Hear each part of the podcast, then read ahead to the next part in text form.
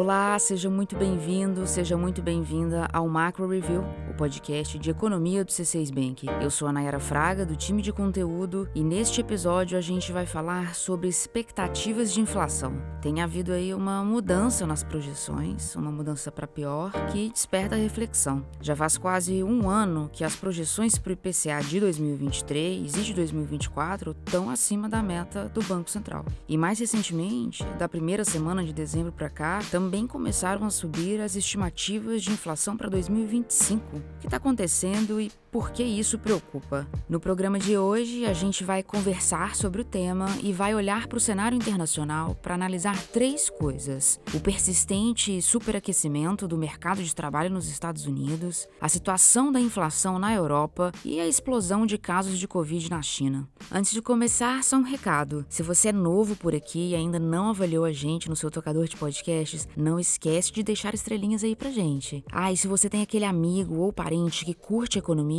compartilhe o link com ele depois de ouvir o episódio. Garanto que ele vai gostar. Hoje é 9 de janeiro de 2023. Vamos nessa?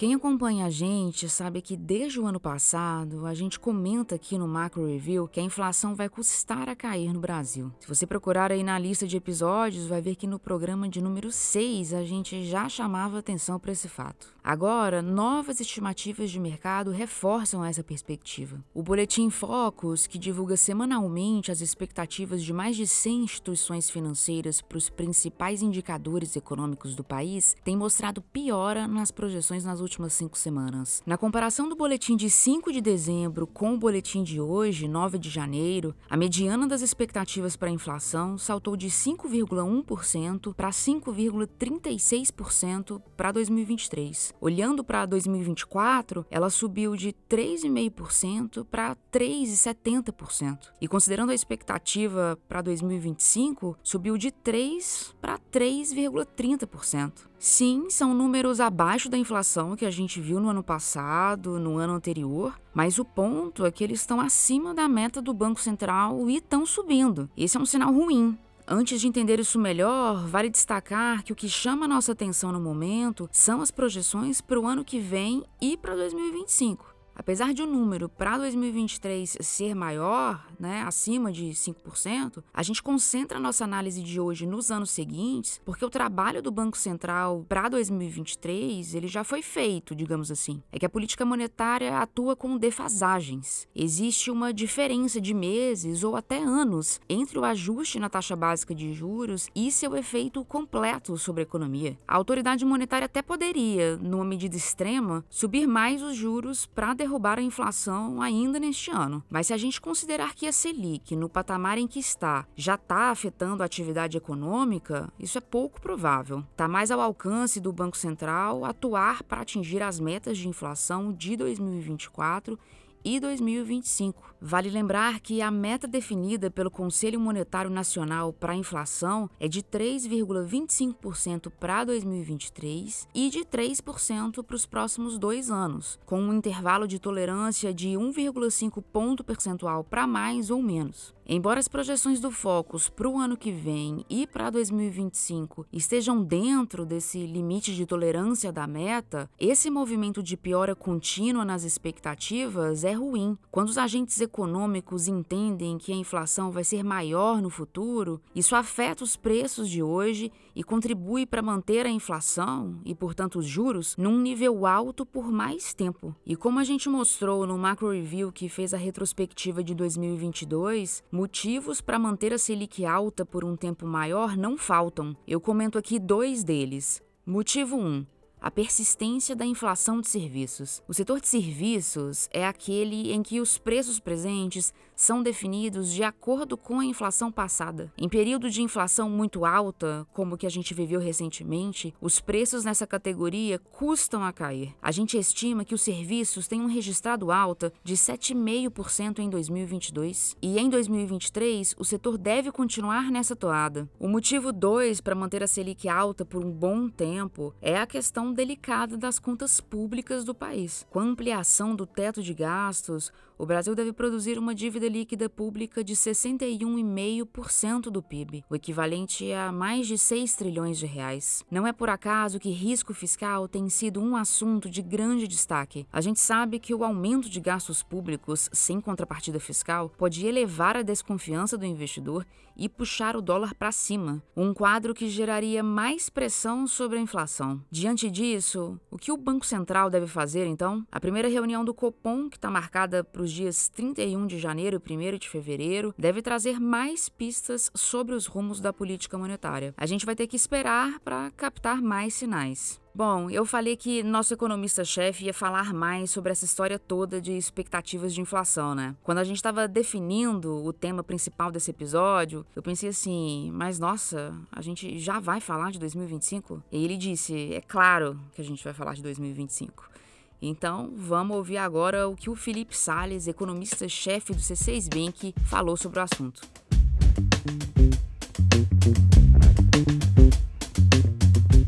Nayara, olhar para a inflação de dois anos à frente já faz sentido, por dois motivos. Primeiro é aquele que você já comentou. 2024 e 2025 já estão na mira do Banco Central, porque o que ele faz hoje produz efeito lá na frente. É a questão da defasagem, que você já explicou. O segundo motivo para já olhar com atenção para 2025 tem a ver com as expectativas. Quando o Banco Central define a Selic, ele leva em consideração as projeções de inflação futura futura. É assim que funciona. O tanto que a autoridade monetária sobe ou não os juros depende, claro, de muitos fatores, como o mercado de trabalho, câmbio, commodities, entre vários outros. Mas também depende muito das expectativas. Depende do que as pessoas acham que vai acontecer com a inflação no futuro. Como você disse, as projeções do mercado para a inflação no Brasil estão acima da beta do Banco Central. E isso não é bom.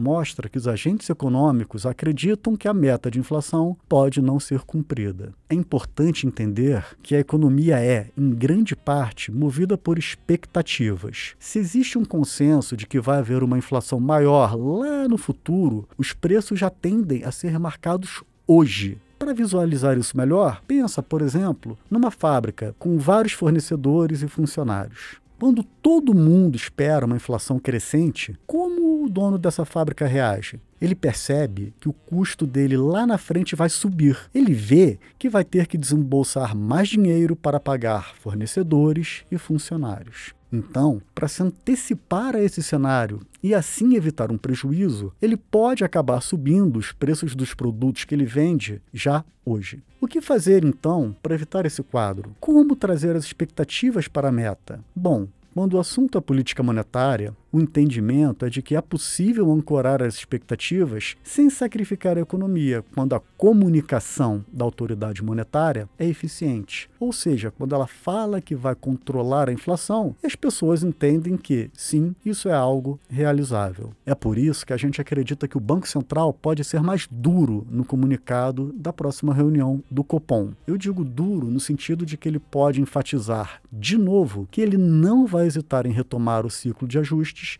se for necessário. E, mais importante que isso, a gente espera um sinal de que a taxa de juros pode se manter no patamar atual por mais tempo.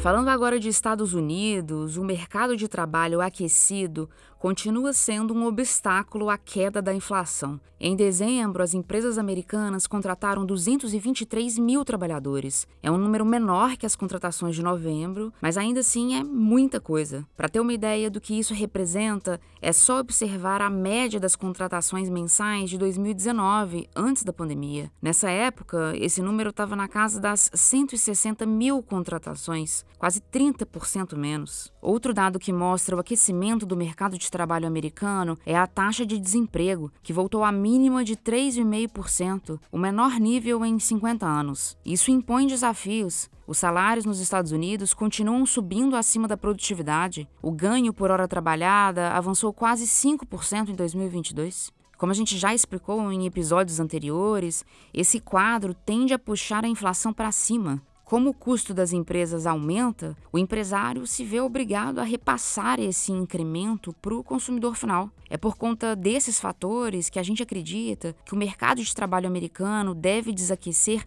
lentamente. Isso significa pressão sobre a inflação e, consequentemente, aumento de juros. A taxa básica americana deve alcançar o pico entre 5 e 5,25% neste ano. Na nossa avaliação, o corte de juros nos Estados Unidos não vem antes de 2024, não.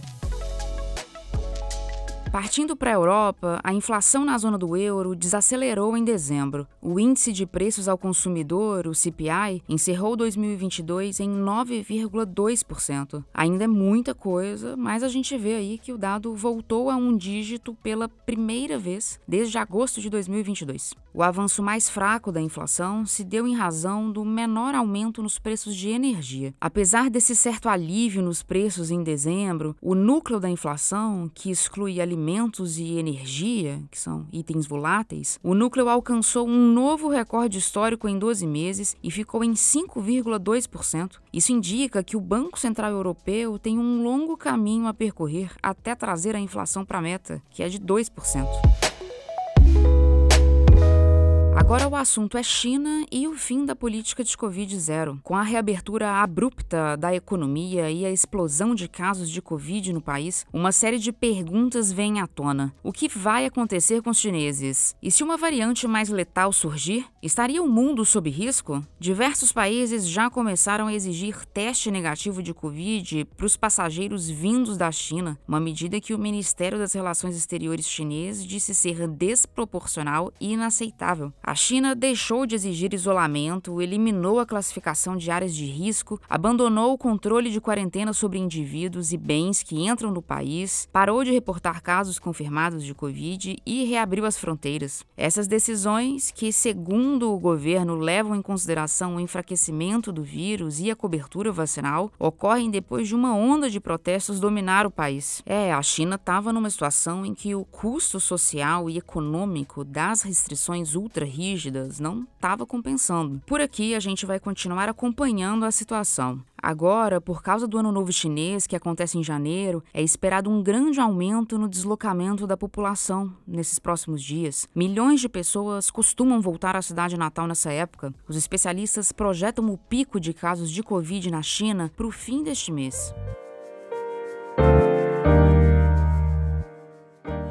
Hora da nossa agenda. Eu compartilho aqui os principais dados econômicos que nossa equipe acompanha nesta semana. Na terça-feira, 10 de janeiro, sai o resultado do IPCA de 2022. A gente vai saber quanto avançou a inflação no Brasil no ano passado. Nossa projeção é que o índice fique em 5,6%. Na quarta-feira, dia 11, o IBGE divulga a pesquisa mensal de comércio de novembro. Os dados devem mostrar alta no volume de vendas no setor varejista. Na quinta, 12 de janeiro, a gente vai ver como foi o desempenho do setor de serviços no Brasil em novembro. Nos nossos cálculos, o volume de serviços prestados no país deve ter registrado leve expansão no penúltimo mês de 2022. Também na quinta-feira saem os dados de dezembro da inflação ao consumidor nos Estados Unidos, é o índice CPI. A expectativa é de desaceleração do núcleo da inflação, em linha com o menor crescimento da economia americana.